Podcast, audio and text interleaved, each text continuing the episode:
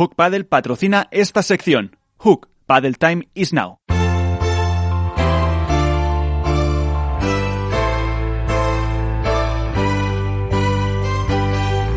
En esto es Paddle comienza el debate.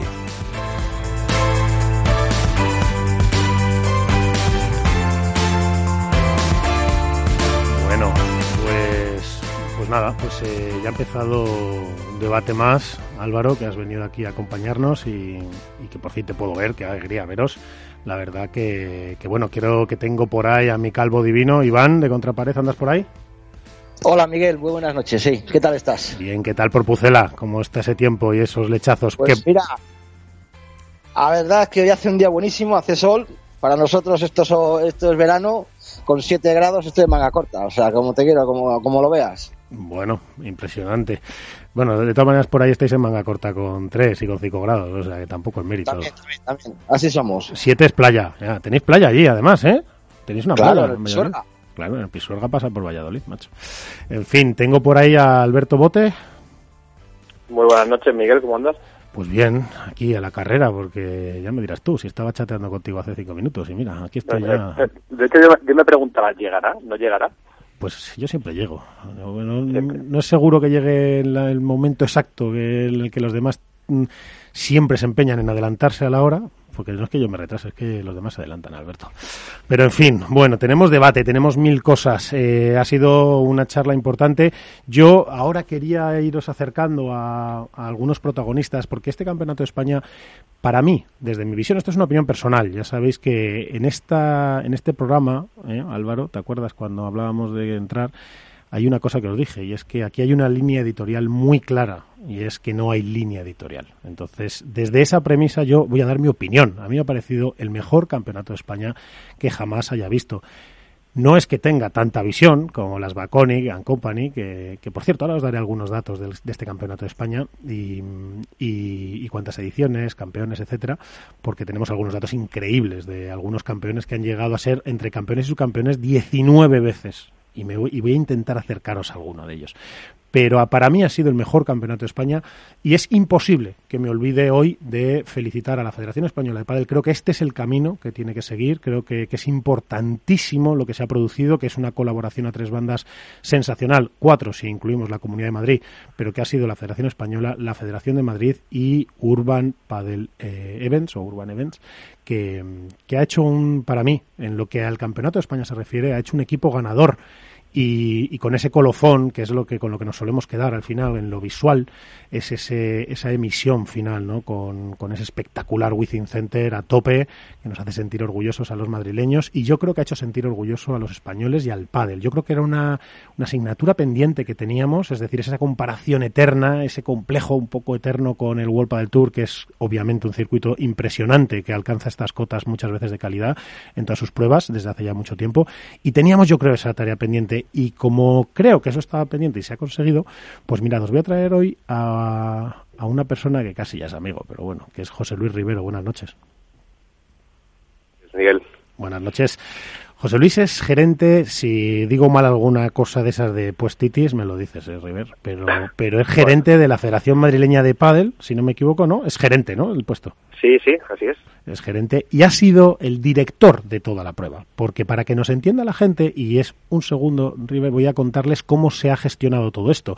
Esto se hace primero por la iniciativa que año tras año tiene la Federación Española de hacer esta prueba, con lo cual pues ya es de valorar que la española, pues oye, eh, intente cada año hacer esta prueba, sobre todo en el 2020, con todos los problemas que ha habido, porque además se acerca eh, Urban Events a, a la española y deciden que quieren empezar a promover esto, que quieren ser promotores de grandes, de grandes eventos relacionados con el pádel y de la gestión del pádel, y entonces es cuando le llega a la Federación Madrileña su turno y es el, yo creo, que es el, el, canalizador, el vehículo que abre, que abre un poco las puertas a la gestión, eh, tanto de personal como de dirección de la prueba, como en recursos, como en activos, etcétera, porque eh, Rivero, para que les podamos, para que podamos dar un poquito de visibilidad, eh, quería dar algunos números. ¿Cuánta gente ha tenido que colaborar y ha estado trabajando para que saliera esta prueba?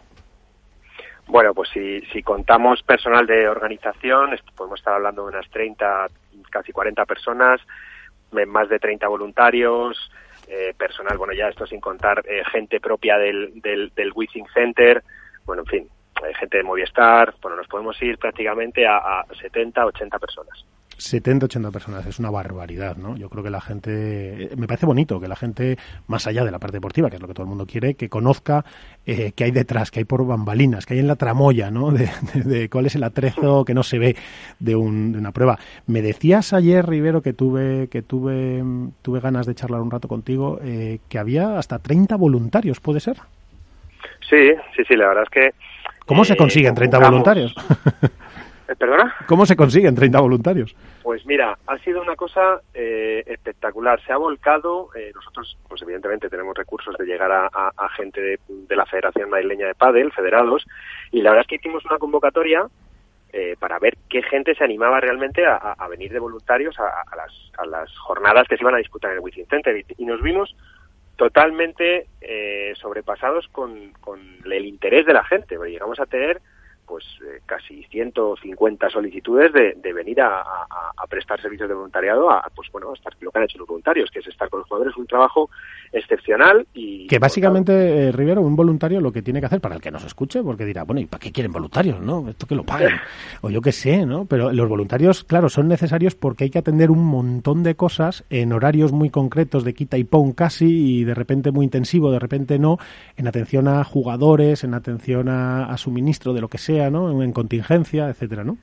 Eso es. O sea, ha sido un poco, bien hemos planteado, evidentemente, a, para los voluntarios eran trabajos, bueno, trabajos, eran eh, labores, pues de acompañar a los jugadores, de estar en pista, recoger pelotas, en, ciertos momentos asistencia en, en, algún acceso, pero vamos, básicamente era estar en pista y, y, a medida que también disfrutar un poco de todo, de los jugadores y demás, aportando desde dentro del torneo. Esa era un poco la idea que teníamos con los voluntarios.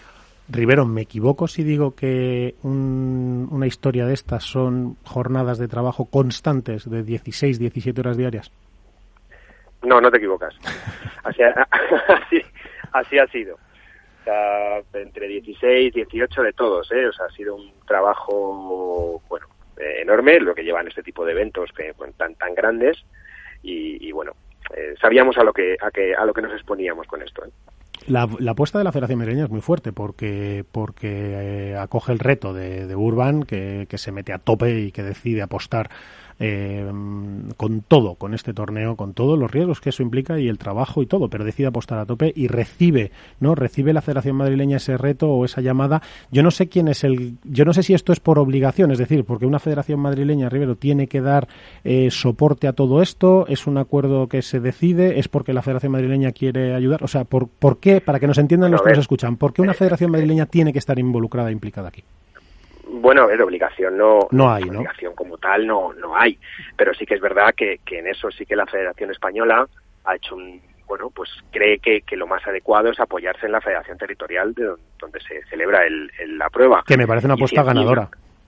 Claro, o sea, es, es, es, parece lo más coherente y además el, el bueno, la apuesta de, de la Federación Española por, por el torneo, por Urban, y por nosotros como ese elemento de pegamento para coordinar un poco todo ha sido total y la confianza ha sido total. O sea Habéis sido los, los, garbajo, los garbajosa de esto, ¿no? los José pegamento que decía Andrés Montes. Oye, eh, River, mira, eh, tengo por aquí a Pedro San Román, que no es Pedro San Román, uh -huh. que es Peter para mí, San Román. Pero mira, le tengo por aquí y va a hablar un rato con nosotros. Peter, buenas noches. ¿Pedro? Bueno, vamos a ver si recuperamos esa, esa conexión. Te quería seguir haciendo preguntas mientras tanto, eh, José. Luis. Lo primero, eh, en tu posición en este, en este torneo ha sido la de director del torneo. Así es. Sí, esa, esa figura un poco, pues es un ente dirigiendo el torneo de manera técnica, un poco eh, pues ese, ese nexo de unión entre lo que es la coordinación del evento en sí, con, con, todo el ámbito federativo, con toda la gente de organización, esa ha sido un poco la, la figura. Staff técnico, supongo, jueces árbitros, eh, sí, normativas. Un poco, sí, ¿no? Claro, un poco todo, cada, cada federación y cada ente en su, en su parte, porque todas las decisiones técnicas puras sí que era un tema de, competición de, la Federación Española en este caso y de, la Federación Española con los jueces árbitros, pero bueno, ese, ese, pegamento de coordinar todo, de que todo vaya a buen puerto, de la comunicación entre, entre Urban y la Federación Española, todo eso ha sido la, la, la labor que hemos desarrollado durante este, esta semana. River, ¿cuántos jueces árbitros se necesitan para un torneo de esta dimensión?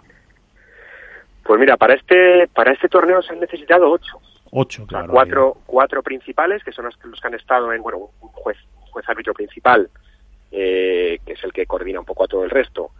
Otros tres para todas las jornadas de, de Wizzing, que han ido de miércoles a, domingo, y luego además otros cuatro auxiliares que pusimos en, en, en, Liza pues durante la fase de previas y preprevias, porque la verdad es que eh, el, en la inscripción ha pues, vamos, superó todas las expectativas y hubo que tener pues, pues, varias sedes y claro, eso supone tener más jueces árbitros, más personal, más recursos y, al final, pues ya te digo, son cuatro principales, por así decirlo, y, otros cuatro más de, apoyo.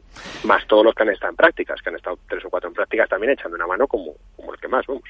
Bueno, qué barbaridad. Eh, ahora seguiremos viendo algunos datos. Ya tengo, creo que tengo a Pedro San Román por ahí. Pedro. Hola, buenas noches. ¿Me escucháis? Sí, te escuchamos bien. Yo decía antes, Pedro, que no sé cómo llamarte, si Pedro o Peter. Claro, es un exceso de confianza, pero yo, para mí eres Peter San Román. Bueno, me puedes, me puedes llamar Peter San Román, que en el mundo del pádel es como me llama todo el mundo. Todo el mundo. Y además vamos a aprovechar y le vamos a dar un saludo a tu padre, que nos estará escuchando, a Miguel, que me tiene abandonado, por cierto, porque hace tres o cuatro años que no me da membrillos. Y ya es, pero bueno, eso eso lo vamos a dejar porque como me pongo a hablar de comida vamos a aparecer esto el de la morena por la noche. Oye, eh, Pedro, bueno, Pedro para los que nos estáis escuchando es el presidente de esta compañía que, que de repente ha salido con fuerza, que es que es, eh, no sé si es Urban Events Paddle o Urban Paddle, perdóname. Que, que, Es, Urban, es Urban Events. Urban Events, ¿verdad? Sí. Y, mm, Pedro, lo primero, enhorabuena, de verdad, y gracias, porque yo creo que vuestra apuesta ha sido fortísima. Eh, eh, nos habéis brindado, gracias a la colaboración que habéis tenido con la Federación Madrileña y con la Española, que para mí es un, como he dicho, es un trípode ganador, es una apuesta ganadora que ha demostrado que junto con la Comunidad de Madrid trabajando, es decir, si al final comunidad, federación, toda la, empresa promotora y, la española trabajan juntos, yo creo que se ha conseguido lo que teníais en la cabeza pero confírmamelo tú, ¿era esto lo que queríais? Para mí, ya lo he dicho Pedro, no es por la amistad contigo, ni por nada, es porque lo creo honestamente, es el mejor campeonato de España que yo he visto nunca. Bueno, muchas, muchas gracias. La verdad que, bueno, ha sido, ha sido todo demasiado deprisa, o sea, llevamos trabajando en el proyecto dos meses y, bueno, a medida que el proyecto iba saliendo, poco a poco, pues nos íbamos poniendo como metas, ¿no? Oye, pues, ¿por qué no vamos a ir al, al y al final, bueno, pues con la ayuda de, la Federación eh, Madrileña y la Comunidad de Madrid y luego, bueno, sobre todo la Federación Española, que es la que ha apostado por nosotros desde el principio por una empresa completamente nueva, pues conseguimos tener el Wizzing, que para mí ha sido un escenario fantástico para coger una prueba así y darle este primer salto de, calidad a la competición.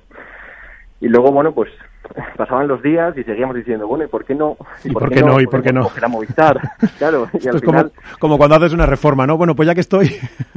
sí, sí, sí, y al final nos dábamos cuenta y, y, joder, pensábamos, pues de lo que decíamos en un principio que íbamos a conseguir hacer, lo hemos hecho casi todo. O sea, hemos conseguido, pues hemos conseguido tener el público que ha sido una locura. ¿Cuántas, te quería decir, ¿cómo ha sido la afluencia, sobre todo, eh, en el Wizzing Center?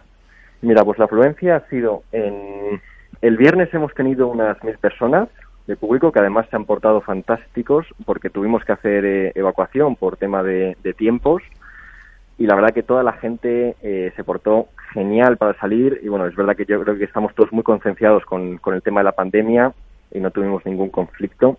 Eso te Luego, sois unos valientes, ¿eh? O sea, os habéis metido en el pádel a tope en el momento más complicado de la historia. Pero bueno, a veces ahí están las oportunidades, ¿no, Pedro?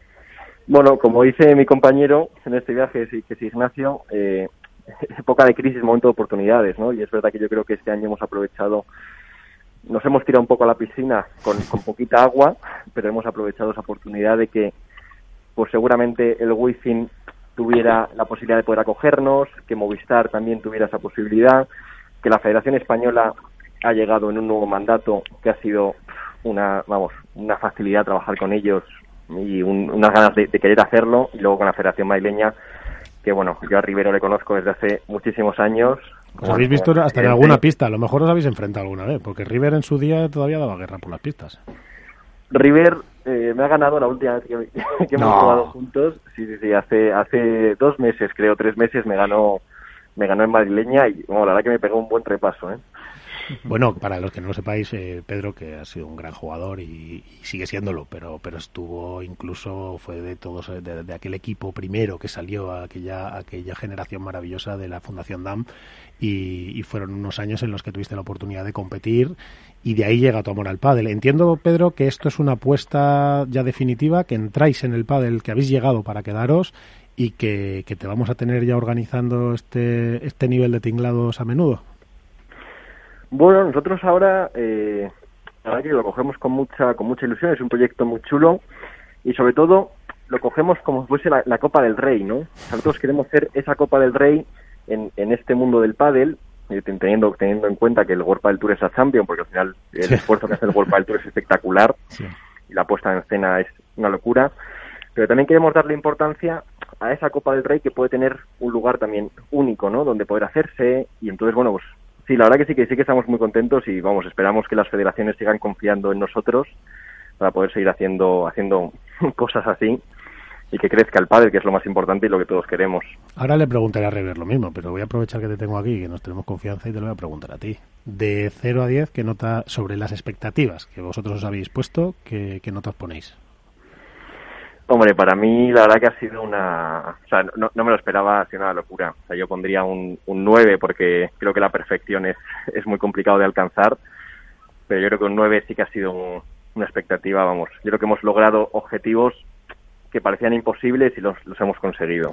Y luego, eh, por terminar, eh, que voy ya como, como loco sin tiempo, me estaría horas, pero, pero bueno, yo creo que la, la colaboración con la Federación Madrileña ha sido fundamental, ¿no, Peter? Yo creo que para un evento de estas características o se tiene todo ese todo ese backstage por detrás no de soluciones sobre todo aparte de dirección y de apoyo y de coordinación la cantidad de soluciones ¿no? que ofrece al final una federación como la madrileña que en un momento dado si tiene que tirar de, de cuatro técnicos más eh, cuatro jueces árbitros más de 30 voluntarios de conseguir eh, coches para la organización lo que sea es decir es, eso es un valor incalculable no hombre eh, mira nosotros cuando acabamos esto lo primero que hicimos fue decir, o sea, si una persona de, del equipo que tenemos montado se llega a haber caído, esto no habría sido posible. Y la Federación, la Federación Maileña, eh, bueno, o sea, el apoyo que, han hecho ha sido brutal. O sea, Rivero creo que ha sufrido con nosotros esas noches de dormir dos horas, tres horas. Pero Rivero está acostumbrado. Peter, si Rivero está acostumbrado, si lleva viviendo así ya por lo menos por lo menos cinco años, que yo sepa. O sea, de eso de... Y, eh, por cierto, eh, River, eh, vaya añito que llevas, o sea, entre lo del COVID, que, que, que, la gente pensará, pues con el COVID no trabaja, no, no, que no así, o sea, es otro nivel lo que se ha trabajado para, para que todo vaya fluyendo, más esto, cuando vas a descansar, River. Bueno, bueno, buena, lo primero, buenas noches, Peter, que no te, no te he saludado, ya nos hemos, aunque hemos hablado estos días mucho, te vuelvo, te vuelvo a dar la, la enhorabuena por todo esto, ya te lo he dicho en privado, en público, pero vamos, enhorabuena por, por cómo ha salido todo, por el proyecto, por la idea, por las ganas, por la ilusión, por el trabajo, que, que bueno, que se ha visto mucho, pero que, que sabemos, sabemos lo que ha sido. Y, y respecto al, al año, pues es que los años vienen como vienen, Miguel. Entonces hay que, hay que atacarlos de la manera que, que vengan. Y este año ha sido muy complicado. Ha tenido, por supuesto, eh, muchísimas cosas malas, pero también cosas buenas como, como este campeonato y oportunidades como este campeonato. Entonces, bueno, eh, al final cada uno tenemos que desarrollar el trabajo que nos toca y cuando nos toca. Así que nada, cero, quejas. bueno, luego siempre hay cosas, que, hay muchas cosas. Es que esto es un tinglao muy gordo. Eh, River, eh, de 0 a 10, ¿qué nota os ponéis? Pues eh, yo voy a poner un, un, un 9 y medio. ¿vale? Pero pongo un 9 y medio porque mm, o precisamente para poder llegar al 10. En algún momento y para seguir trabajando y no bajar esa, esa... Hombre, a nosotros no nos lo quitéis esto ya. Eso ya te lo digo, Peter, de River. No, no, claro, o sea, nosotros... Una vez pruebas el caviar ya... Claro, o sea, ya nosotros ya hemos probado esto. Quiero decir, esto es como el buen jamón, ¿no? Mira, mi mujer es de Venezuela y decía que le gustaba mucho el jamón serrano, pero que todos eran más o menos iguales. Hasta que un día le di uno bueno, ¿no? Y entonces ya cuando le traigo un jamón ahora, que bueno, pues está bien, pero tal, me dice, no, pero esto no es... Esto es lo mismo, es decir, ahora que ya hemos probado esto, esto ya no nos lo podéis quitar, Peter. O sea, para esto nosotros lo queremos ya, por lo menos, no sé, ¿el año que viene vamos a tener esto o no? Yo, yo se lo comentaba, eh, una anécdota, Peter, muy rápida. Eh, eh, yo le comentaba a, Ramón Morcillo, precisamente ayer, al presidente de la, de la Federación Española, de la Federación Española, uno de los, de los grandes que ha hecho una labor también, este, yo creo que ha dormido eh, tampoco como nosotros toda esta semana. Bueno, se le ha visto llevar hasta agua, o sea, de un lado a otro. O sea, que ha sido la labor de, de, Ramón durante toda la semana y durante todo el campeonato ha sido también tremenda e impecable. O sea, que, que vamos. Y se lo comentaba, le decía, mira, llevas, llevas tres meses de legislatura, digo, esto es un hito. Ahora ya, el problema es que está muy bien y ahora tienes un, el listón altísimo para lo que queda de legislatura. Así que está fenomenal, pero tienes, vas a tener ese, ese problema. Nos reíamos porque evidentemente no es un problema, es, es, algo maravilloso. es un reto. Peter, ¿tenemos esta prueba otro año más o qué? Mójate, venga, ahora que no te escucha nadie. Sí, sí, sí, yo creo que sí, vamos, si la federación nos, nos vamos, quiere seguir con nosotros, que yo creo que está, que está contenta con, con el trabajo, seguiremos haciendo pruebas y queremos hacer queremos hacer que el pádel crezca y la mejor manera es juntar a la Federación Española a la Federación Territorial, que en este caso ha sido la madrileña. Sí, la, comunidad y la comunidad y vosotros, sí. Yo creo que ha sido un equipo muy ganador, sí. Bueno, pues Peter, yo, como no lo decís vosotros, que la gente sepa que fueron 1.200, 1.400 personas, que era el límite total de todo, que ha sido un éxito de afluencia, que ha sido un éxito de retransmisión, que ha sido un éxito de organización, que me quedo sin tiempo, que también estaría horas con vosotros, mm. pero no me hubiera perdonado, Pedro, no dedicarte este espacio y, bueno, vaya entrada que has tenido en el mundo de la organización de historia del pádel. Así que ahí tienes el reto y el listón, Pedro.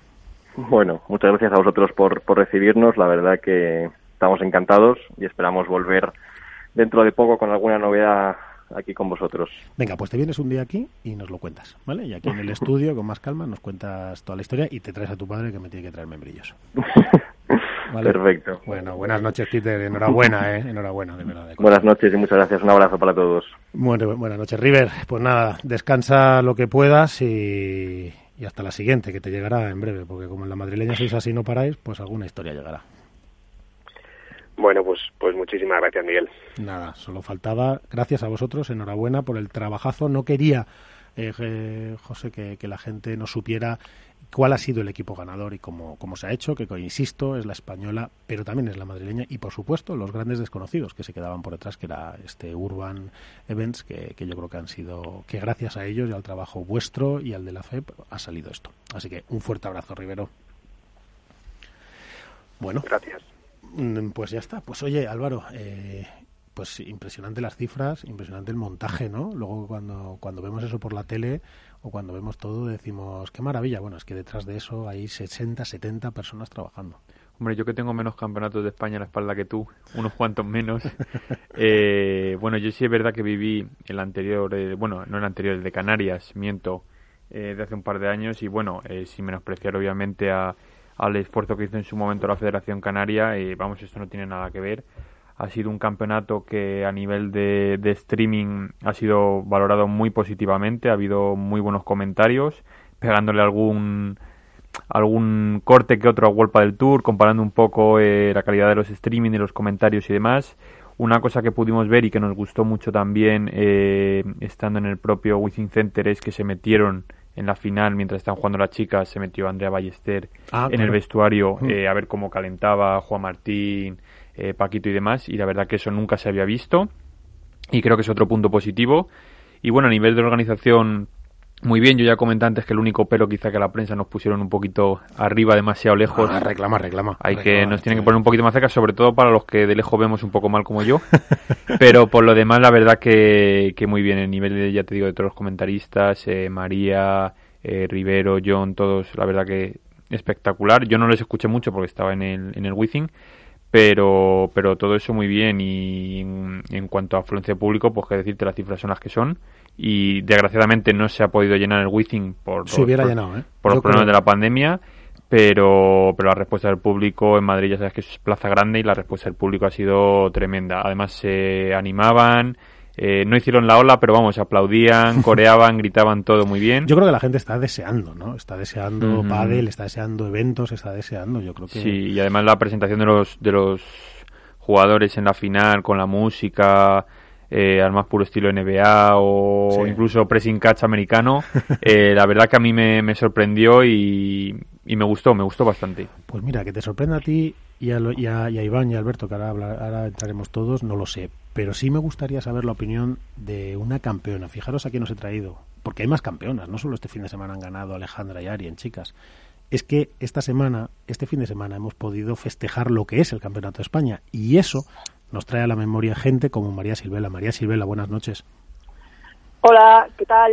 ¿Qué tal? Bueno, María, para, para los muy novatos, porque, porque a los demás es imperdonable. Pero bueno, ahora que como nos escucha tanta gente, porque esto ha crecido mucho, María, y ahora ya nos escucha muchísima gente. Yo solo os diré que María Silvela ha sido, si no me equivoco y corrígeme, 12 veces campeona de España y 8 veces subcampeona. Trece, trece. 13 veces campeona y 8 subcampeona. Trece subcampeona, Ah, no me lo sé bien, creo que sí, pero trece veces campeona de España, la primera vez con 12 años. Y la, y es decir, estamos hablando de una jugadora, para que veáis, que con 12 años, que con 12 años ganó el Campeonato de España, pero lo hizo 13 veces más y 8 veces más. O sea, ostenta solo en esto 21 títulos. Lo digo María, porque claro, ahora todo el mundo habla de Salazar y de Ariana Sánchez y de Gemma y de todas estas, pero, pero esto empezó hace mucho. María, ¿cómo ha cambiado el pádel, no? Pues ha cambiado, la verdad que increíble, sobre todo para mejor por el tema de los medios. Ahora, gracias a Dios, se puede ver en televisión, además que ha cambiado muchísimo, se ve fenomenal y la verdad que es una pasada y en los recintos en lo que se está haciendo, se está celebrando, como en el We Think, que yo no he podido asistir este fin de semana, pero vamos, me han contado que ha sido impresionante. O sea, no he oído una crítica al respecto y que ha sido increíble. Vamos, una pasada, una maravilla. Porque tú el primero, María, bueno, lo primero, para situarte, ¿en, qué- en qué andas, María? ¿De- ¿Dónde estás? Yo, yo sé dónde estás, pero cuéntanoslo a todos, que sepamos en qué andas. Estoy, pues ahora mismo, eh, bueno, llevo la escuela de pádel del Olivar de la Hinojosa. Y Mítico aquí sitio. llevo ya casi 24 años. La verdad es una, una cosa que me apasiona, la enseñanza.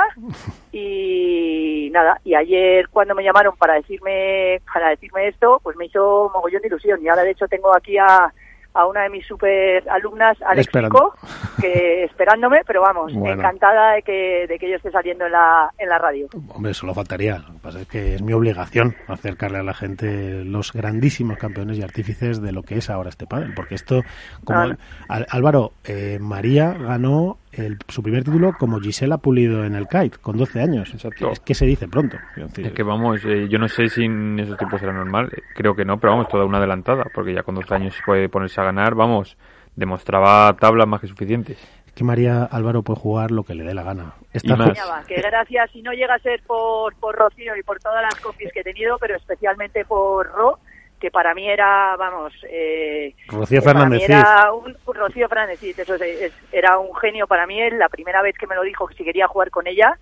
vamos, era un sueño hecho realidad. Habrá O que... sea, increíble, como todos sabéis, esto es un deporte de dobles y aquí una solita no gana nada, siempre es bien acompañada. Bueno, bueno, pero hay que meterse en esa pista con 12 años y aguantar los palos. Oye, María, ¿estás jugando algo en veteranos? ¿O He no? estado jugando el, el año antes de la pandemia, estuve jugando algo, ahora de vuelta ya no estoy jugando nada, la verdad. Bueno. Pero, pero el equipo de Loli tiene grandes jugadoras y no les hace falta que yo esté con ellas. Ellas solitas pueden ganarlo todo.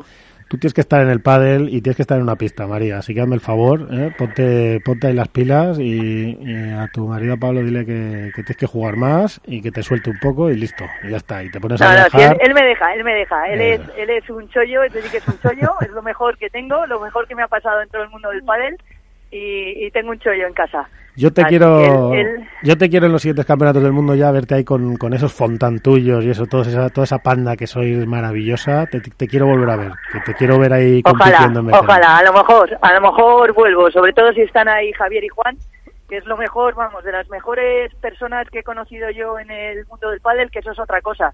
No solamente te da triunfos este deporte maravilloso, sino que te da la oportunidad de conocer a gente maravillosa, pues como es el caso de Javier y Juan, que son que son dos cracks y vamos podría mencionar a mucha más gente pero entonces no acabamos nunca la entrevista pero vamos gracias a el pádel he conocido a bueno a gente que adoro pero que adoro Bueno, pues oye, a ver si venís un día todos aquí y hacemos un programa divertido. Porque con, Fonta, con. Juan Fontán nos podemos pegar unas risas que nos podemos mondar aquí. Nos puede- nos sí sí seguro eso está garantizado Pero bueno, que sepáis que ella es María Silvela, ya veis la calidad humana que tiene y, y estamos hablando de 21 títulos de España. Si ya hablásemos de otras historias ni acabábamos. Pero bueno, para que nadie se olvide, María, que antes de todas estas pruebas televisadas había gente como tú que ya había ganado 21 títulos. Así que un abrazo muy fuerte, esta es tu casa y un día te vienes por aquí.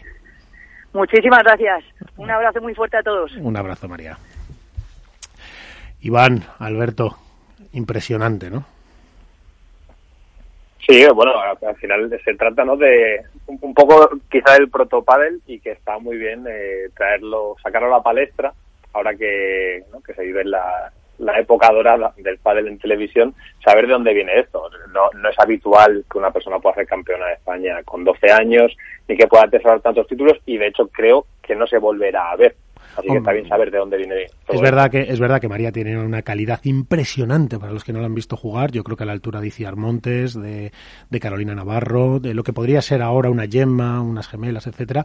Pero es verdad que yo creo que ahora con 12 es inviable por el tema físico. Es muchísimo más físico el deporte, se juega en otras condiciones. Yo creo que no lo veremos. Vamos, yo, a mí me parece imposible. Pero bueno, que María en su tiempo competía contra sus iguales en las mismas condiciones y con 12 años ganó y fueron y fueron una barbaridad de títulos, 13 veces campeona de España, o sea, no fue casualidad. Eh, y además no fueron todas seguidas, o sea, que aguantó hasta mucho tiempo. Iván, eh, qué diferencia, ¿no? Que cómo, cómo está cambiando este pádel y, y qué maravilla, ¿no? Lo de lo de poder hablar con María Silvela. Pues sí, la verdad que es una gozada escuchar la historia viva de- del pádel y más pues lo que ha dicho Alberto, ¿no? Que, que sepa la gente de dónde venimos y ahora mismo, por el paso que ha dado la Federación y a dónde vamos. Yo creo que de dónde venimos, de que hubiera gustado hablar con María de, esas palas de, de, de 8 milímetros de, de madera, casi como quien dice, a, a verse ahora en un escenario como el que hemos tenido en el Within Center, con, con público, por fin con público, con esa calidad de retransmisión que ha sido realmente espectacular y, ver el pádel cómo ha evolucionado, yo creo que, siempre es bueno saber de dónde venimos para, ir mejorando y creciendo todos. Bueno, yo no sé si con 12 años volveremos a tener una campeona. Eso no lo sé. Pero a lo mejor sí podemos tener otras campeonas que nos van a contar su historia y desde luego nos van a contar cómo han ganado este campeonato de España, que insisto, para mí ha sido el mejor de la historia. Buenas noches, Alejandra Salazar y Ariana Sánchez Fallada. Hola, buenas noches. ¿Qué tal? Buenas noches. Enhorabuena, campeonas. Vaya, otro, otro título.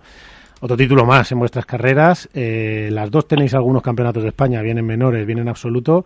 Alejandra, ¿me equivoco si digo que este es tu octavo título y di- más otros dos subcampeonatos? No, no te equivocas. Son ocho más dos, diez.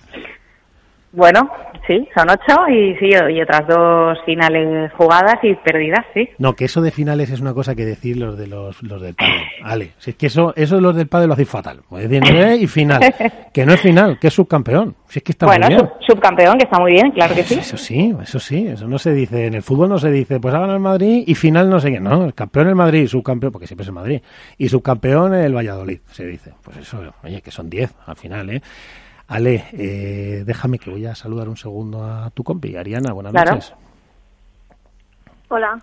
¿Cómo- así, Álvaro, eh, así es Ari, ¿sabes? O sea, así te saluda natural, como un yogur. Sí, nada, Ari con la misma naturalidad con que juega, porque la verdad que en pista es que vamos, es un, es un gusto verla y igual, o sea, una fluidez brutal. O sea, yo me quedé, la había visto ya lógicamente jugar en, en directo, pero eh, sin menospreciar por supuesto a Alejandra que jugó brutal, pero Ariana a mí eh, yo tenía alguna duda por cómo llegaba de la lesión quizá y demás, no se sabía si estaba al 100% o no, pero lo que vi sobre todo en la final fue un despliegue brutal. Es que no le conté los, los errores no forzados ni forzados, pero creo que falló poquísimas bolas, por no decirte ninguna, prácticamente. Ari, ¿ha sido tu, tu mejor partido de esta temporada o anda ahí en el top o en la final? Ari. Habéis perdido. Está por ahí, me dicen en el coto técnico que la tenemos, o sea que ahora volvemos a recuperar. Ale, eh, cuéntame un poco para ti, ya más que tú ya eres más jefa en esto. Es, es, probablemente, les preguntaba yo antes, he podido hablar con José Luis Rivero, con Pedro San Román, con María Silvela. ¿Puede ser el mejor campeonato de España que hayamos vivido? Bueno, eh, yo, mm, bajo mi opinión y después de, debo llevar 17 o 18 años jugando campeonatos de España absoluto, y sin duda para mí es el mejor de la historia, para mí, de los que yo he jugado y ya te digo, desde pues hace 18 años. ¿Cuál, cuál es la... Mira, ahora me ha hecho recordar, ¿qué final recuerdas tú más de todos tus campeonatos de España? Yo sé, me imagino que muchas, pero la que tú digas, quitando esta, ¿no? Que digas, pues mira, la de tal año esa... Bueno, siempre te queda el, el, primero, que fue como el más emocionante. Yo tenía 18 años, era mi primer año como absoluta en el 2004. Me había llamado la gran Carolina Navarro para, para disputar el Campeonato de España con ella y te podías imaginar que estaba como un plan, no quería hacer el ridículo y, y bueno, fuimos pasando partidos y, y, bueno, pues para mí, imagínate, pues una experiencia eh, brutal yo creo que eso además fue ganar ese título contra María Silvela y Yorca, que eran un parejón además, jugaban todo el año juntas, estaban súper hechas, y yo con Carol pues no, no había jugado nunca. Me acuerdo que me fui a Benicassim eh, unos días antes para entrenar con ella y Paula también, que jugaban juntas, Paula y Carol, pues Paula me estuvo también ayudando y diciendo pues qué cositas con Carol y demás, y me fui eso, unos días a Benicassim, que ellas vivían allí, para, para entrenar un, un, poco y jugar unos partidos con Carol y perder un poco los nervios. Así que y no fue mal. no, no fue mal y, y quizá ese es el que recuerdo como más, bueno, que también me dio un empujón de decir, bueno, tengo 18 años y, y aquí estoy, ¿no? Y, y, y tengo el nivel y tengo obviamente mucho, mucho, mucho que mejorar, pero quizá fue un, un refuerzo, ¿no? Para mí de, de bueno pues creo que puedo pelear contra las buenas y, dedicarme. claro eso es eso es eso es. Fíjate lo que nos Ari te tenemos ya por ahí Ari ya. Sí Ari estás ahí o no sí. Ah bueno es que te hemos perdido antes. Estoy estoy. Fíjate Ari que, que estás hablando con tu compi que has ganado pero que lleva casi 10 títulos o sea y nos hablaba de que empezó con 18 eh, ¿cuál fue tu porque Ari tú algún campeonato de España de menores también has ganado yo creo eh Sí, sí, nosotras con eh, los cinco años que jugamos juntas los jugamos todos y... Con Marta Ortega, ¿no? Sí, sí. Es que te pierdo un poquito. A ver si, cógeme por ahí, muévete a ver para que me encuentres un poquito de cobertura, que si no se nos va y se nos viene la, comunicación. Ari. Ah. A ver si, a ver si cogemos ahí un poquito de, de Ahora mejor. Yo creo que sí, que ahora muy bien. Digo que nos estabas contando que con Marta Ortega habíais ganado cinco campeonatos de España de menores. Sí, sí, jugamos cinco años y, y ganamos los cinco, por suerte. Bueno. En menores. ¿Y este es, este es el primero tuyo absoluto? Sí, el primero. Habíamos jugado una final, creo que hace dos años, eh, pero la perdí contra las gemelas y este es mi primer campeonato de España. Pues mira, aquí, aquí te pongo el reto. Mira, María Silvela, 13 veces campeona y 8 veces subcampeona. Carolina Navarro, 12 veces campeona y una subcampeona. O sea, Carolina solo sabe ganar finales. O sea, 12 veces campeona y una subcampeona.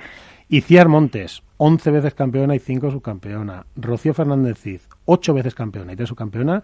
Y la que tienes ahí a tu lado dando palos, de la derecha así, cuando arma el martillo ese de Thor, que le hemos robado el apodo a Begoña Garralda, 8 veces campeona y 2 subcampeona. ¿Hasta dónde, ¿Hasta dónde quieres llegar tú, Ani? ¿Cómo lo ves?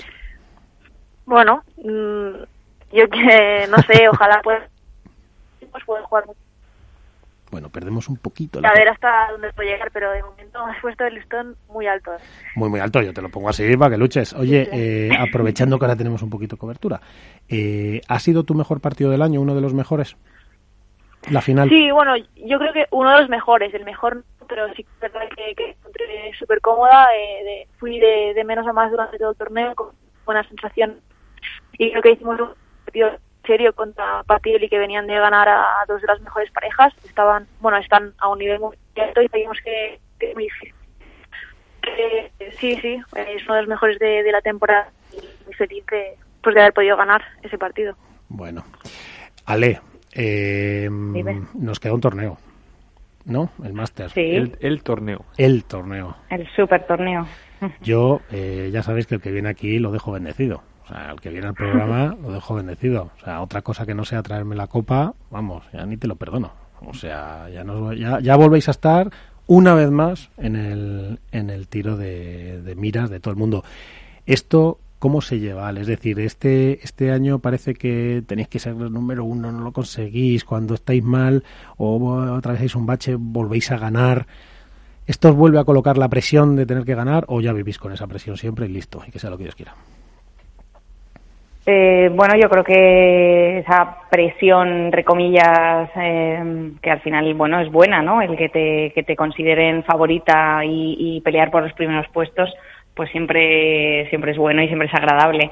Eh, al final hay que saber llevar esa presión y, bueno, sí que es cierto que en los momentos a lo mejor que hemos tenido esa posibilidad de, de número uno y, y eso, pues mm, las cosas no han salido como nos gustarían, pero bueno, como, como ahora ya en ese sentido eso ya no es posible, eh, creo que, que el máster ahora hay que salir a, a disfrutar, a jugar a, a como sabemos y, y, y bueno, al final es un poco lo de todo el año, ¿no? El, el- ha sido un año súper difícil, se han sacado muchísimos torneos adelante y somos unas privilegiadas, así que eh, este último torneo, eh, disfrutarlo más que ninguno y, y bueno, eh, intentar jugar a nuestro nivel y evidentemente aún así será difícil optar al título porque las demás parejas están a un gran nivel.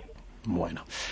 Mira, tengo por aquí, que tengo nada, cinco minutillos, pero tengo por Mm. aquí a, a Alberto Bote y a Iván de Contrapared. Eh, eh, Alberto, aquí tienes a Alejandra Salazar y Ariana Sánchez Falladas, las actuales campeonas de España. Muy buenas noches, Ale, Ari, a las dos. ¿Qué tal estáis? Hola, Buenas noches. muy bien. Eh. Eh, hemos visto en, el Campeonato de España una versión, eh, esa versión que decimos siempre muy muy fiable, ¿no? De las dos, una pareja muy compenetrada en su, en su segunda temporada y que en los últimos torneos, eh, obviamente ha influido mucho la lesión de, de Ari, quizá eh, se había perdido. Se- ¿Sentís otra vez, a pesar de que el número uno ya es imposible y de que la temporada ha sido bastante positiva con todos los eh, bueno, altibajos propios de la competición, sentís que habéis recuperado en este torneo esas sensaciones que vimos durante parte de, de la temporada? Alejandra. Eh, yo sin duda creo que creo que sí que, que hemos eh, recuperado pues esa sintonía esa conexión esa alegría que a lo mejor nos ha faltado en, en los últimos torneos y, y ese poquito de entre comillas de suerte no de que también salgan salgan esas bolas o esos puntos de oro que, que también te dan un poco de alas y de energía de, de, de- de que las cosas están saliendo entonces yo creo que sí, que sin duda eh, hemos recuperado eh, un poquito la confianza y bueno, Ari también de su lesión está creo que estupenda, que ahora lo cuente ella y, y bueno, sí, sí, te diría que sí. Ari. Sí, sí, yo, yo creo que sí, que ese torneo he podido disfrutar de nuevo a piso de, la sesión. La verdad es que estoy casi perfecta ya, no, no noto molestias y, y creo que, como ha dicho Alejandra, hemos vuelto a conectar, a, disfrutar y hemos mostrado una, una buena versión. Hemos recuperado confianza y, nada, ahora pues con esta confianza que nos ha dado este torneo, pues a, a intentar darlo todo también al máster final, en el último torneo y, y a disfrutarlo. Os tenéis que traer el título seguro. Álvaro, tienes un minuto para las dos campeonas de España. Nada, yo simplemente preguntarles, eh, entiendo que va a ser la respuesta que sí, pero eh, que si esperan en el Master Final las mismas condiciones de pista que en su momento en el torneo de Menorca, entiendo que no cambiarán mucho, ¿no, Ale? Bueno, pues no he mirado bien también el tiempo que va a hacer la semana que viene. Imagino que como fuimos en, fue en septiembre, octubre, ya me he perdido un poco. Eh, O- octubre, octubre fuimos. Octubre. Bueno, más Sí. o menos allí mal tiempo no suele hacer, pero bueno, digo, quizás esté un poquito más más lenta la pista, no lo sé. Eh, como llegaremos un par de días antes, eh, pues nada, entrenar, a, adaptarnos a las condiciones y Quizás sí que haya un poco más de humedad también con el frío, no sé. Veremos. O sea, que querrán repetir el mismo resultado. Hombre, eso sin Eso duda. siempre, eso siempre. Eso sin duda. Tenemos buen, buena conexión con Menorca, nos gusta muchísimo y tenemos muy, muy buenas vibras. A, ver si podemos repetir, claro que sí. Pues sí, porque Ale es una madrileña que se adapta bien a todo ese clima mediterráneo y la otra es una mediterránea pura. O sea que, Ari, jugar en Baleares es casi como jugar en la tierra, ¿no? Casi, casi la segunda tierra, ¿no? A mí Menorca me encanta, es como casa, pues, Bueno. y la verdad que tenemos buenas, mm, buenos recuerdos ahí. Y eso re- puede repetirlos. Bueno, pues chicas, os voy a despedir, que tenemos que seguir, que esto no para y se me acumulan, se me acumulan muchas cosas. Que enhorabuena por este campeonato. Como dice Ale yo, estoy de acuerdo con Alejandra. Para mí también ha sido de los que yo he visto y, y lo que me deja mi perspectiva, que obviamente es menor, incluso que por supuesto bastante menor que la de Ale o María Silvela que hablábamos antes. Para mí también ha sido el mejor campeonato de, de España que yo he visto jamás. Y nada, y esperar que los siguientes pues sigan siendo así. Eh, campeonas, muy buenas noches, eh, Alejandra. Buenas noches. Muy buenas noches y muchas gracias por llamarnos. Bueno, ya sabes que yo no, no me perdono una. Cuando ganas y cuando pierdas también. Cuando tú quieras, y aquí estás siempre. Esta es tu casa. Muchas gracias. Ari, que sabes que te, que te apreciamos mucho aquí, ¿eh? En Capital Radio. Que a ver si te vienes un día. Cuando vengas por Madrid nos tienes que avisar y te tienes que venir a la radio. Sí, sí, siempre me cuidáis mucho y que cuando estéis os voy a visitar. Bueno, pues aquí, aquí estaréis todos un día. A ver si montamos un día, que esta es vuestra casa. Buenas noches, Ari. Enhorabuena, campeona. Buenas noches.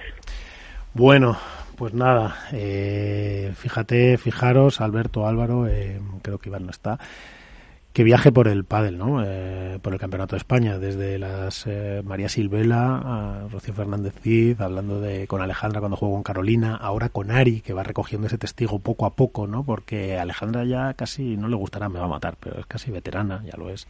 y, y cómo se van pasando esos, esos, esos testigos, ¿no? Cómo va creciendo y, y aquí han estado, hablando de todas esas, estamos hablando de 40, 50 títulos, de, o sea, entre campeones, subcampeones, tal.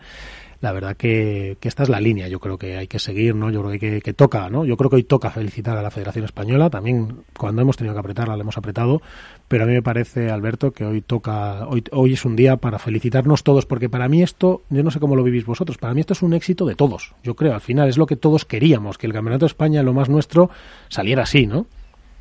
Sí, sí, sin ningún tipo de duda. O sea, eh, yo creo que lo refleja muy bien el último el último post ¿no? que hemos publicado en la Dormirona de As, eh, que es, esto es un campeonato de España para la historia.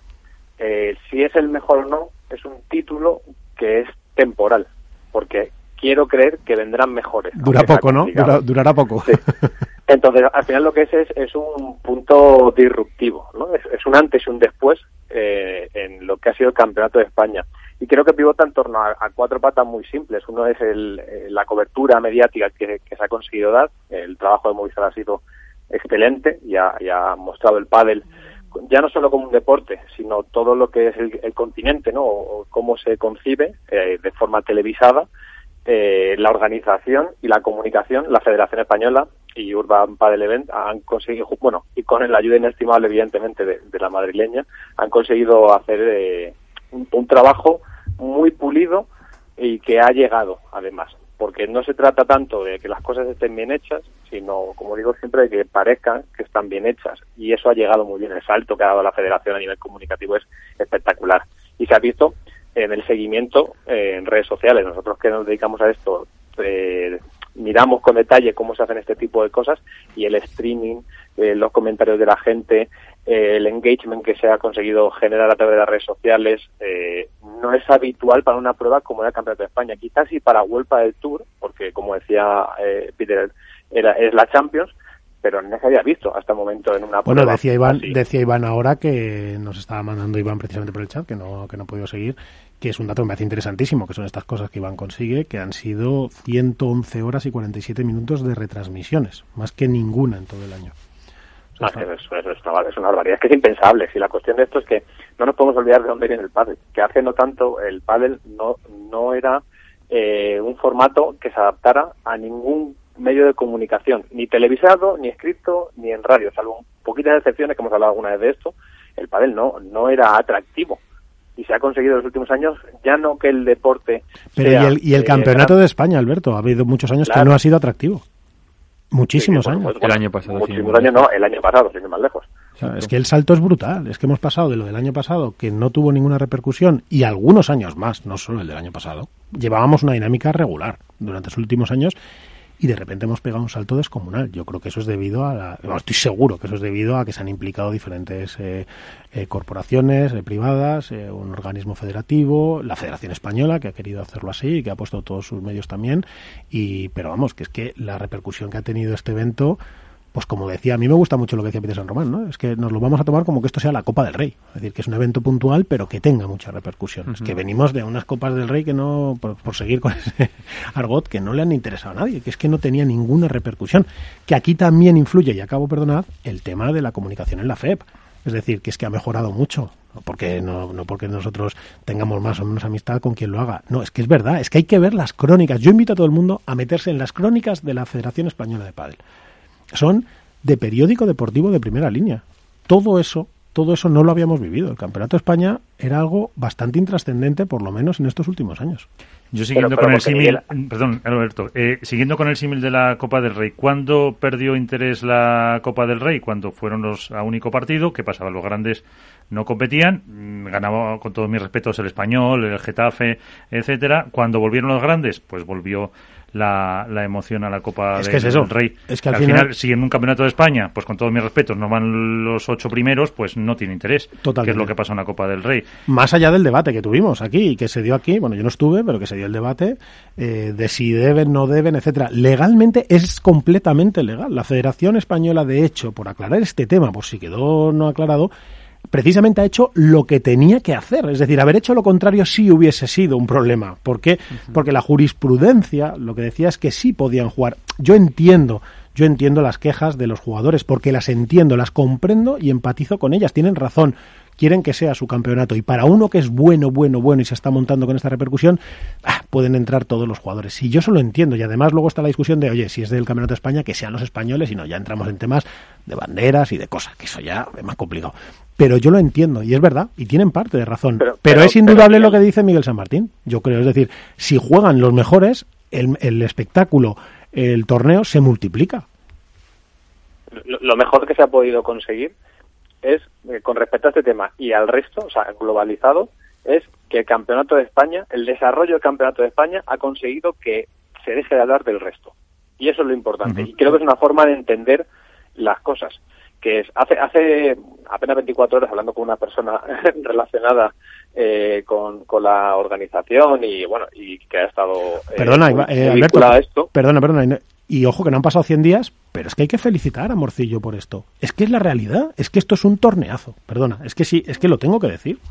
Claro, pero porque al final es lo que te digo, o sea, el, el- el cambio de concepto que se ha tenido de que la federación sea noticia por eh, un motivo u otro es que ahora es el deporte el que tiene que ser el protagonista. Y se ha conseguido que con este campeonato de España lo que sea protagonista sea el deporte, el evento y los jugadores. Y eso y de eso se trata, es que ese es el trabajo de una federación. El resto eh, son cosas eh, adyacentes, son añadidos, pero ese es el trabajo de una federación, que el deporte sea el protagonista y no el vehículo. Y Claro, ese es el es que gran tiene que fomentar, claro, la, obligación de la federación es fomentar el deporte. Exacto, y, y digo, vehiculizarlo. sobre todo lo que hablamos hoy que hemos estado haciendo un repaso de pasado y presente de- del Campeonato de España, eh, como decía María, no sé si será el mejor, pero desde luego a nivel de, de difusión y de calidad en sí del evento, más allá de, de los resultados que se hayan dado y demás, hasta ahora ha sido el mejor. Pero de nivel deportivo ha sido muy potente. Eso está muy claro. Otra cosa es que haya habido a lo mejor, es verdad que en los campeonatos de España, Álvaro, es verdad, ha habido algunos partidos épicos que todos Sí. recordamos impresionantes, pero y la y la épica de los muy antiguos también, que esa habría que ver, la de los Arenzana, Fontan contra los Not, contra los tal, que eso tiene otra épica, pero es otra épica, eso es otro, ahora que se lleva tanto, esa es otra narrativa, ¿no? Ahora que se lleva tanto el concepto, Mm. pero a nivel deportivo a mí me parece que está justificadísimo que el nivel de este es top porque están jugando los mejores bueno, que es que hemos podido ver a un Beluati con Galán que, que hemos tenido la gozada de verles hasta la final. Y eso que alguna pareja como Sancho y tal al final no ha sí. podido estar, que hubiese incluso elevado un poquito más el nivel. Pero, pero fíjate que Lamperti desde pre previas Sí, sí. ya nos tenía todos enganchados. Ganó siete partidos seguidos, Es me parece, que- ocho. Claro, claro, es que la gente dice, joder, Lamperti, no, es que se ha jugado 7 8 Pero es que ya nos tenía enganchados en, la- no, en los claro. streaming. Y lo que, de- lo que decías tú antes, no ya simplemente el hecho de que miremos la página de la federación, las crónicas, sino el hecho de que haya crónicas. Porque ha habido otros campeonatos que no había crónicas de un día para otro. O a lo mejor llegaban a los dos días las crónicas y demás. Sí, que no es menospreciar ni mucho menos el trabajo del compañero que estuviese en ese momento, pero no había difusión por parte de la Federación Española de lo que se había de lo que había pasado en esa jornada y eso es un logro que ha hecho el actual equipo de comunicación de la Federación Porque Española. la Federación Española apuesta por ello. Porque eso viene por un fichaje de la Federación Española que lo voy a decir, que me da igual, me va a matar. Es que me da igual, es que la gente tiene que saber por qué ocurren las cosas. Porque igual que apretamos cuando hay que apretar, habrá que contar las cosas. Porque esto es nuestra federación. Esta es la federación que queremos. Esta es. Porque al final le beneficia. Y nos hace sentir orgulloso. Y fichan a un equipo de comunicación liderado por Nacho García, que es una maravilla, que entiende de comunicación, que es capaz de darle una visión 360, que es capaz de entender que tiene que hacer crónicas, de que eso cuadre con lo que con los mensajes que tiene que lanzar una federación, que, que esté en un marco, que pueda tener una continuidad, que pueda entonces eso al final lo que hace es prestigiar el pádel español y al final yo creo que lo que estamos hablando, yo creo para mí es esto, es decir, oye, yo quiero un pádel español liderado por una federación española que tenga prestigio, no quiero más problemas ni más mierdas. Mm, Bueno, y, y- y Miguel te lo puede contar y Alberto también, por supuesto. O sea, Nacho ha estado que no se ha levantado del ordenador. Nada. Ni ha salido a tuvimos que comer. llevar hasta el bocadillo. Sí, sí. Y el café que- Entonces, eh, eso demuestra que al final. Eh, son que es una horas, apuesta de Morcillo. Pero es, que es una, que es luego una da sus frutos. Pero es una apuesta personal de. Ramón Morcillo, hay que decirlo. De hecho, yo- no, no sé yo si Nacho sigue allí todavía sentado. Sí, La- yo creo que está recogiendo la tienda de campaña. Todavía. Lo que sí habéis dicho, que ha tenido eh, difu- difusión esas eh, crónicas, pero lo, yo lo que he echado en falta en el campeonato es más repercusión. Me explico. No puede ser que en una semifinal, que hablaban antes del partido épico de, de Juan Martín el sábado por la tarde, eh, toda la grada de prensa regularmente colocada estaba eh, Alberto, Álvaro, Nacho y yo. Esa Sí, era es verdad. todo Es- eh, la prensa que había en, el, en la final apareció alguien más eh, yo sí es verdad que no, me- no voy a mentir no me fui en, en el de chicos no me pude quedar de la final eh, yo parecía que un, un par de ellos más y algún fotógrafo de EFE pero no puede ser que en una semifinal del campeonato de España eh, fuéramos nosotros cuatro Bueno, está esto es padre. Pero, ese- pero, Pero que esto ha pasado, eh, Álvaro- ese de Alberto, pero Alberto, es que esto ha pasado en World del Tour. Es que Sí. yo me he ido a un World Claro. del Tour y Sí, he visto sí, la sí. grada vacía y nos habían denegado, por cierto, la, la Y no en un World del Tour normal. lleno. Y yo lo he visto en un máster. pero no si lo digo porque me da ellos. pena que podían Pero- en un master, pero yo en un coincido- master coincido- final dos personas de prensa en una en una zona de prensa en la en la grada de prensa en un master final en una esquina que lo primero que no se ven los partidos y lo segundo que eran dos personas de prensa para un master final Pero yo, yo, coincido con Miguel San Martín, ¿eh? O sea, eh, que es el caballo de batalla regular en el seguimiento, ¿no? Que se hace del pádel profesional en los medios de comunicación, por supuesto. Cada vez eh, a los medios, a los grandes medios generalistas, le interesa más el pádel porque cada vez es más atractivo. Pero sí que es verdad que en esta ocasión... Pero no, pero Alberto atención- no liga, mucho yo, yo no, no ligan los datos de, de streaming, de afluencia y de éxito con la poca cobertura que le están dando los medios generales. Porque, Claro, porque, por Miguel, hay que entender una cosa. E- El pádel puede ser un contenido atractivo a nivel audiovisual, cosa que cuesta durante una jornada entera, pero que lo puede ser, pero a lo mejor no tiene tirón a nivel de lectura, o influyen muchos factores. Pero lo que creo que en este caso sí que llama la atención, que es un poco la línea por la que va Miguel, es eh, es el Within Center, es Movistar Plus, se ha, dado se ha dado una cobertura de la previa generalizada, se ha hecho mucho bombo para darle importancia, van cabezas de cartel y sin embargo la cobertura eh, de los medios, no voy a decir mediática, de los medios es pobre y, y esa es la realidad y lo digo yo que, pertenezco que pertenezco y colaboro y soy parte de una gran familia de, de un medio eh, nacional. Entonces sí que es verdad que en ese sentido el país tiene mucho trabajo que hacer, pero no es culpa de los medios, ojo. Eh, ni bueno, no es culpa de Alberto, pero a mí me consta, perdóname, pero a mí me consta que cuando tú te haces artículos y algún compañero tuyo, las métricas son muy buenas. Sí, sí, lo son, desde luego. o sea, yo- que no lo estoy diciendo para, para ponerte a ti bien. Sí, de- pero yo no lo estoy, pero yo no lo estoy diciendo por eso. Yo no lo estoy diciendo ahora para ponerte a ti bien o mal. Que eso lo podemos hacer otro día. Un día que no tengamos nada de que hablar, nos ponemos aquí todos bien entre todos. No, es que lo digo porque lo sé y me consta. Las métricas son buenas. Es decir, aquí hay que hacer una sentada con la, o sea, es verdad, es que hay que hacer una sentada y decir, oiga, señores, las métricas que damos, es que pasa en esta cadena, es que las métricas de descarga de podcast y de y, y todo lo que es online de este programa son muy buenas, son muy buenas, es decir, algo sucede y esto esto es una dinámica que habrá que cortar. Y yo creo que apuestas como esta tienen que ayudar y deberíamos de aprovechar esto. Es decir, oye, que ha estado en Movistar, que está saliendo en... Pero, Miguel, las métricas son muy buenas, pero esto es como todo, depende con qué lo compares. Evidentemente... La bueno, no somos el fútbol. Como la, como, como, eh, es, ese es el problema, eh, eh, que es la cultura de, de la información que existe en este país que sobre todo de, de, lo que se consume. Pero hay una apuesta, evidentemente, la apuesta de Movistar por el Campeonato de España es espectacular y es, yo creo, un antes y un después realmente en todo esto. Pero como lo fue en su día la de Gol y Golpa del Tour por la retransmisión en televisión, porque hace no tantos años, y nosotros nos, acorda, nos acordamos, eh, las finales del Campeonato de España se daban eh, eso se daban, perdón, se retransmitían en televisión española, en Teledeporte, si no me equivoco. y dejaron de hacerse porque no interesaban, porque no tenían una cuota de pantalla suficientemente tampoco era, tampoco era, no es el nivel de retransmisiones, gracias al trabajo de World Tour, ha crecido un montón, ¿eh? Desde los tiros de cámara, como tienen... Estamos hablando hace cinco años, no más. No, no está Y esa es la realidad.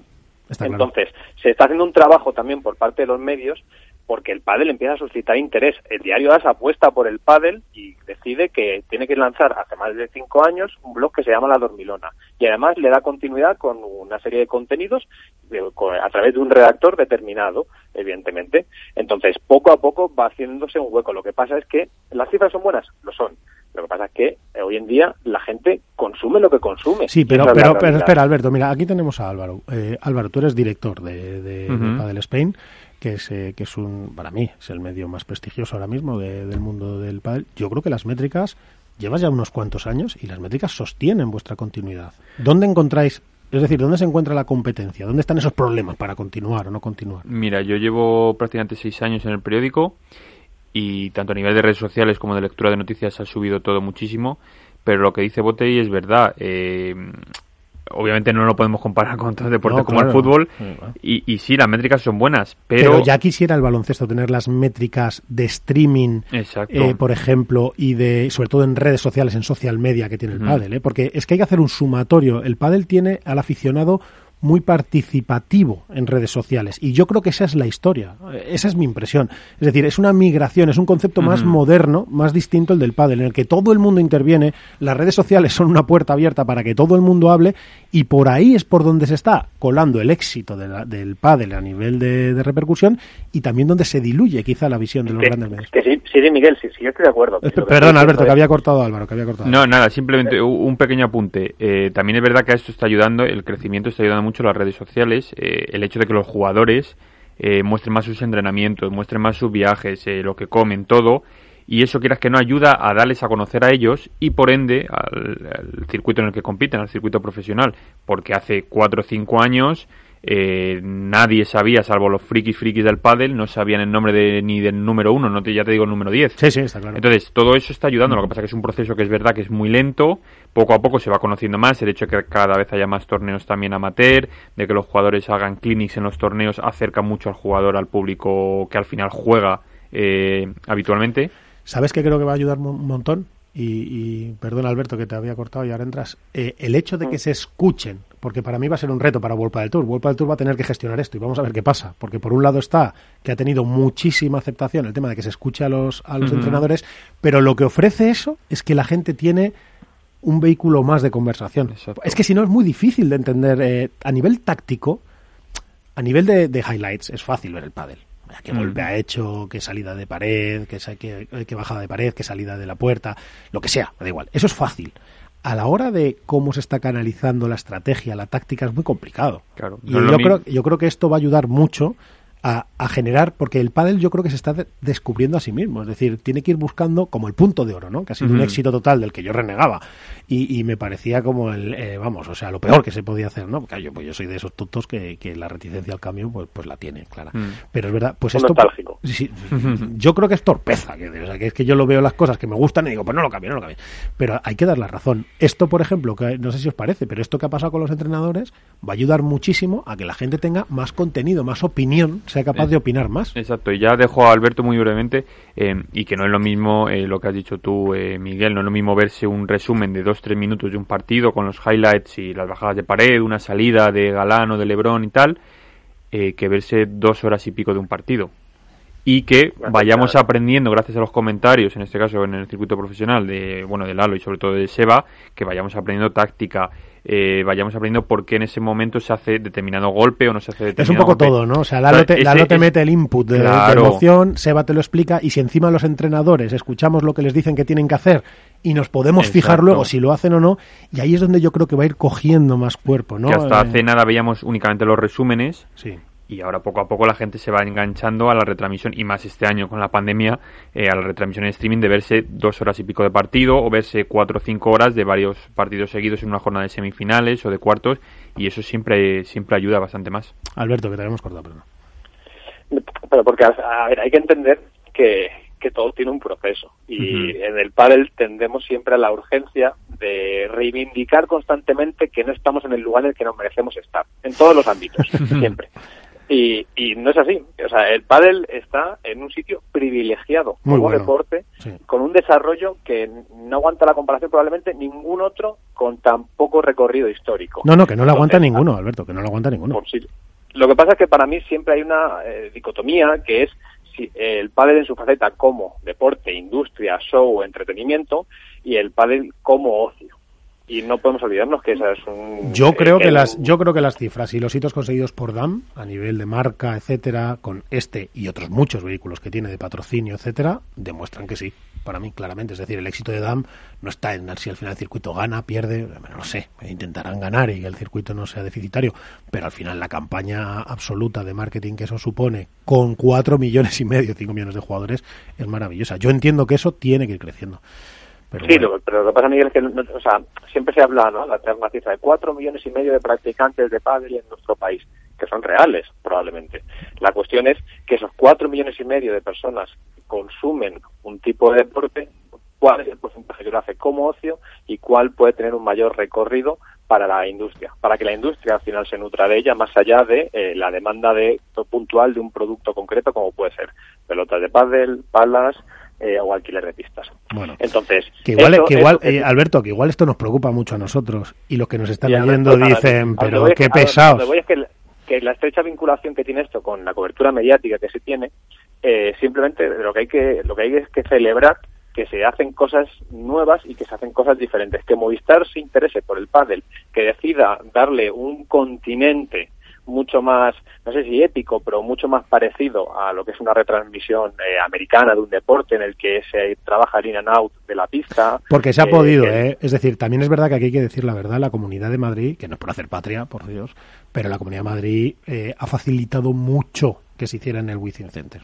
A todos los niveles, a nivel económico, a nivel de estructuración y de todo. Si no, no es lo mismo. Ojo, es que ese es el colofón. Que además el Wizzing Center es un, es un escenario como lo vimos en Barcelona, con la final del máster aquella, ¿no? Impresionante, ¿no? En el Palau Claro. Jordi. Claro, todo esto tiene que ocurrir. Pero bueno, que los políticos que están a otras cosas, como bien sabemos, muy graves, estén remando aquí, esto es buena señal. Pero bueno, dejadme un segundo, porque tengo el último invitado, que es al, al maestro, como siempre, porque no podíamos acabar esto sin nuestro maestro, y además hoy le podemos felicitar. Buenas noches, Manu Martín. ¿Qué tal? Muy buenas noches, ¿cómo estáis? Pues bien, lo pri- toma, ahí se nos ha, se nos ha cruzado a lo mejor una línea. Eh, nada, lo primero felicitarle, ¿no? Por, por ese campeonato de España. Eh, Manu, tienes un poquito de ruido de fondo ahí, mira a ver si, si lo puedes solucionar.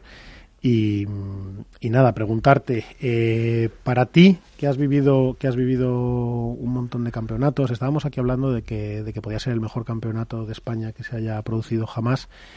Eh, bueno, creo que vamos, y tengo que recuperar la línea. ¿Está, ¿Estás conmigo, Manu?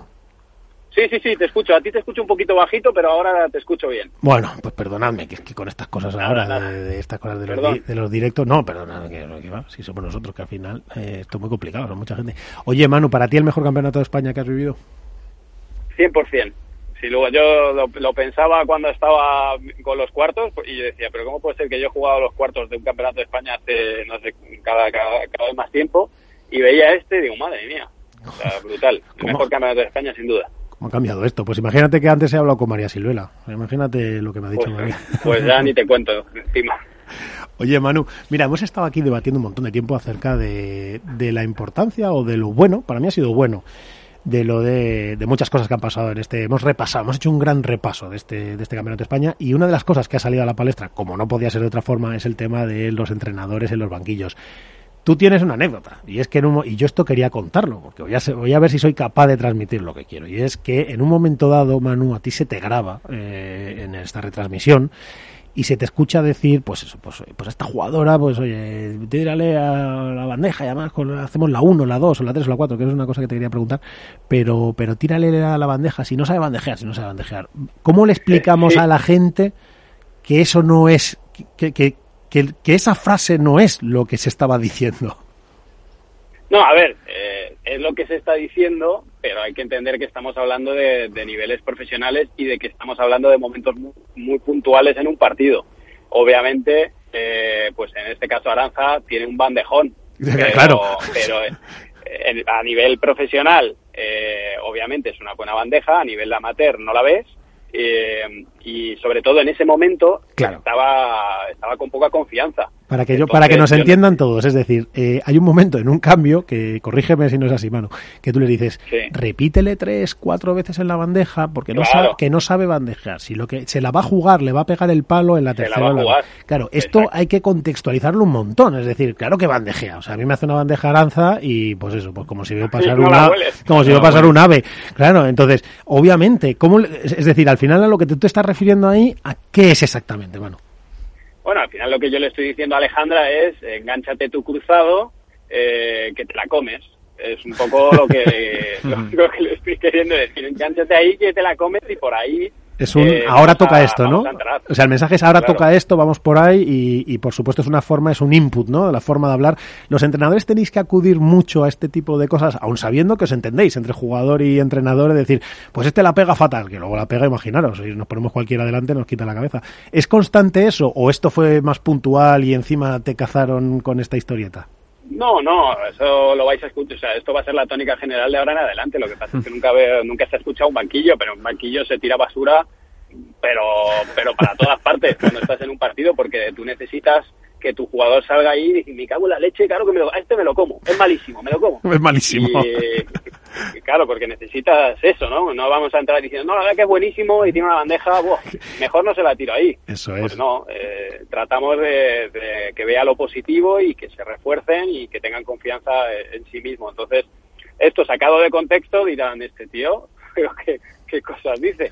Pero la realidad es que decimos eso y cosas mucho peores que tuve suerte en semis, que yo no sabía que me estaban grabando y obviamente en la final pues ya hablamos de otra manera.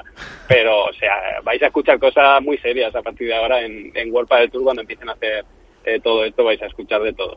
Oye, eh, bueno, Manu, aclarado este tema. Eh, a mí no me queda claro. ¿A vosotros qué os va mejor? Nivel del mar, eh, claro, porque venís de campeonar, como dice ¿no? en el World Tour, pero venís de ser campeones. Al final, ¿qué sí. os va mejor? Eh, ¿Más altura, menos altura, más frío, menos frío, con calefacción, con más temperatura? ¿O es que da igual? O sea, es que al final las jugadoras del nivel de Aliyari, si están con, con buenas sensaciones, pues son, son, son como las grandes campeonas, como otras imparables. Bueno, al final depende de ellas mismas. Cuando, o sea, ellas lo, lo bueno que tienen es el pico de rendimiento y lo malo es la, eh, la constancia. Entonces, bueno, ellas cuando han demostrado que han ganado en, pistas lentas y han ganado en pistas rápidas. Lo que pasa es que tienen que estar convencidas y, y tienen que conseguir mantener ese pico de nivel. Y luego también es cierto que hemos, hemos coincidido con momentos de, puntuales de rendimiento, de, de, de por ejemplo, de, de Gemma y Lucía, que, que han estado a un nivelazo, ¿no?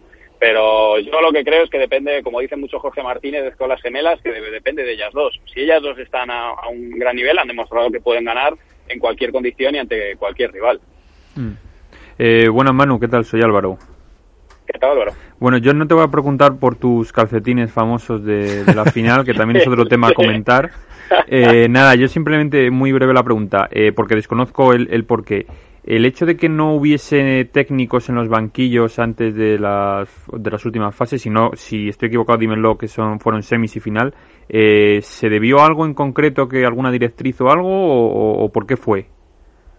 No, eh, yo de hecho, eh, yo como técnico estuve en cuartos, semis y final, y en octavos también. Estuve en todos, lo que pasa es que, eh, bueno, hay que tener titulación, FEP, y bueno, titulación, y, y si no tienes, pues no te puedes sentar. Ah, porque pero- hubo otros técnicos que yo sé que no, no estuvieron en los banquillos eh, y que luego más adelante sí que se sentaron. No sé ahora mismo quiénes, pero, pero me sorprendió algún- ver algún banquillo sin, sin técnico.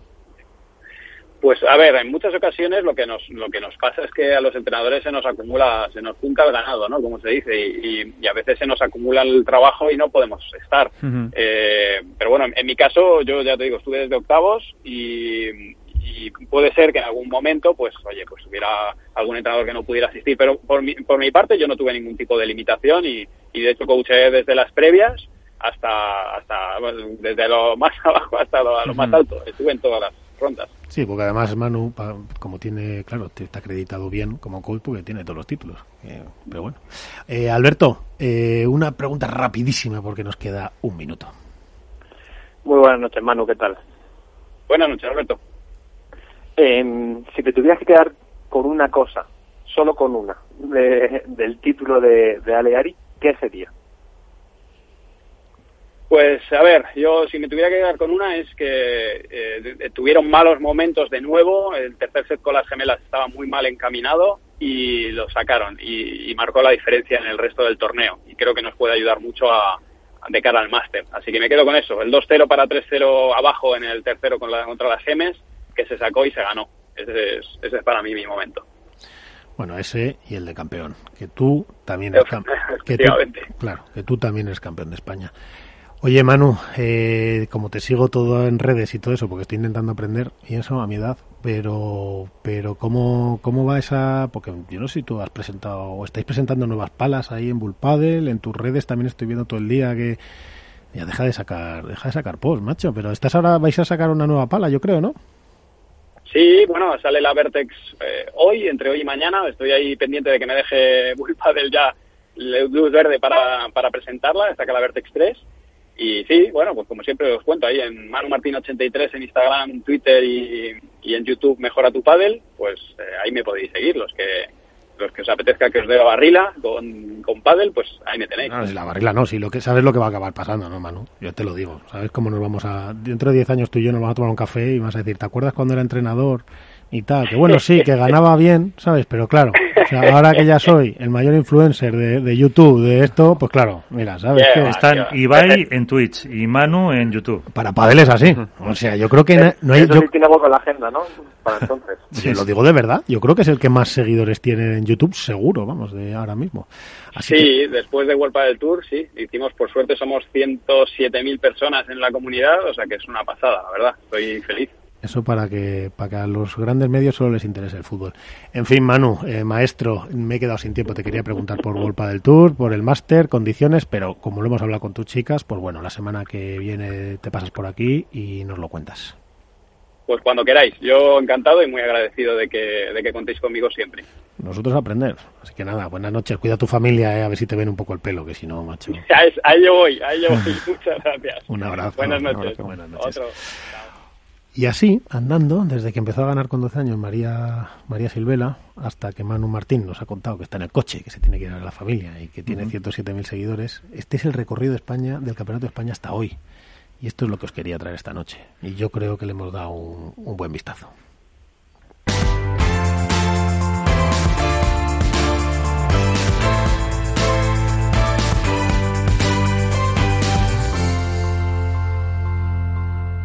Esto es Padel en Capital Radio. Hook Paddle ha patrocinado esta sección. Hook Paddle Time is now.